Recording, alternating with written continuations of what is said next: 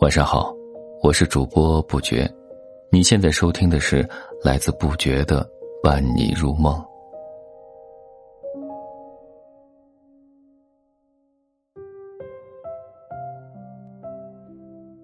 今天和你分享的是，如果合适就结婚吧。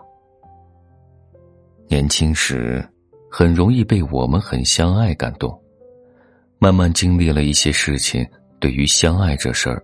多少存了一点疑心。如今，倘若一对男女决定在一起，我更希望听到的是他们自信满满的说：“我们在一起真的很合适。”不久前遇到大学同学，他曾与我的室友爱得轰轰烈烈，死去活来。毕业后，他们却分手了。忍不住打听分手的原因，他倒也很坦然。直言两个人在一起不合适。他如今的太太是一个小职员，典型的贤妻良母。如今他功成名就，而他的太太则甘愿做配角。我的确无法想象，我的那位室友如今同样功成名就的女强人，能够为了哪一个男人而放弃自己的追求。在爱情中，惺惺相惜很重要。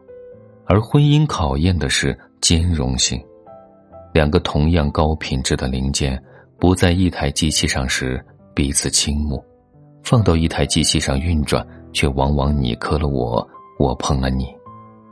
没有爱情的婚姻是有风险的，然而如果觉得只有爱情就可以结婚，风险恐怕更大。如果觉得合适，就结婚吧。这是无数母亲面对女儿的终身大事时的态度，他没有说爱，而说的是合适，不是因为“爱”这个字眼他说不出口，而是经历了漫长婚姻生活的母亲们看重的不再是爱，而是合适。大仲马说过：“争吵与伤害正是试探爱的手段。”每一个有过深爱的人都应该清楚。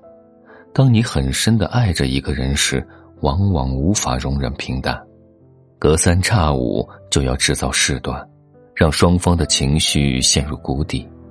从谷底挣扎起来的疼痛感，是对爱最好的证明。爱得死去活来的恋人，在老一辈的人看来，多半不宜走入婚姻。所谓深爱不寿，或者干脆来个爱情马拉松。先磨合到合适，再谈婚论嫁。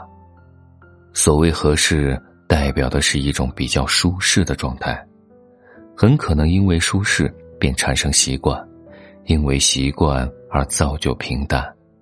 没有了三天一吵两天一闹，也就没有了刻骨铭心的爱与恨。它的前提是两个人在性格上能够容忍互补。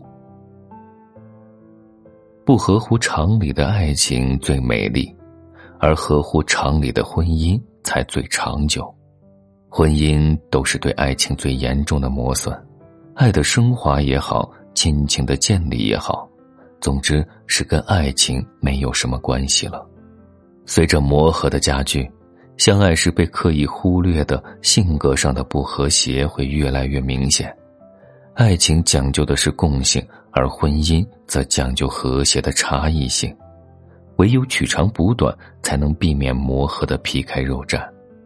而那些曾经让我们欲仙欲死的忧郁的人、浪漫的人、多情的人、超酷的人，他们适合与大多数女人恋爱，却不适合与大多数女人结婚。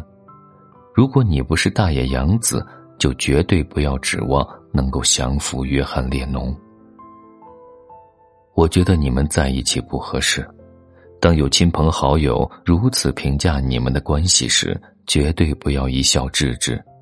不妨想想，我们究竟哪里不合适？是可以克服的，还是很难克服的？是旁人的错觉，还是国有其事？我们当然是理智越少越快乐，谈一辈子恋爱更快乐。问题是。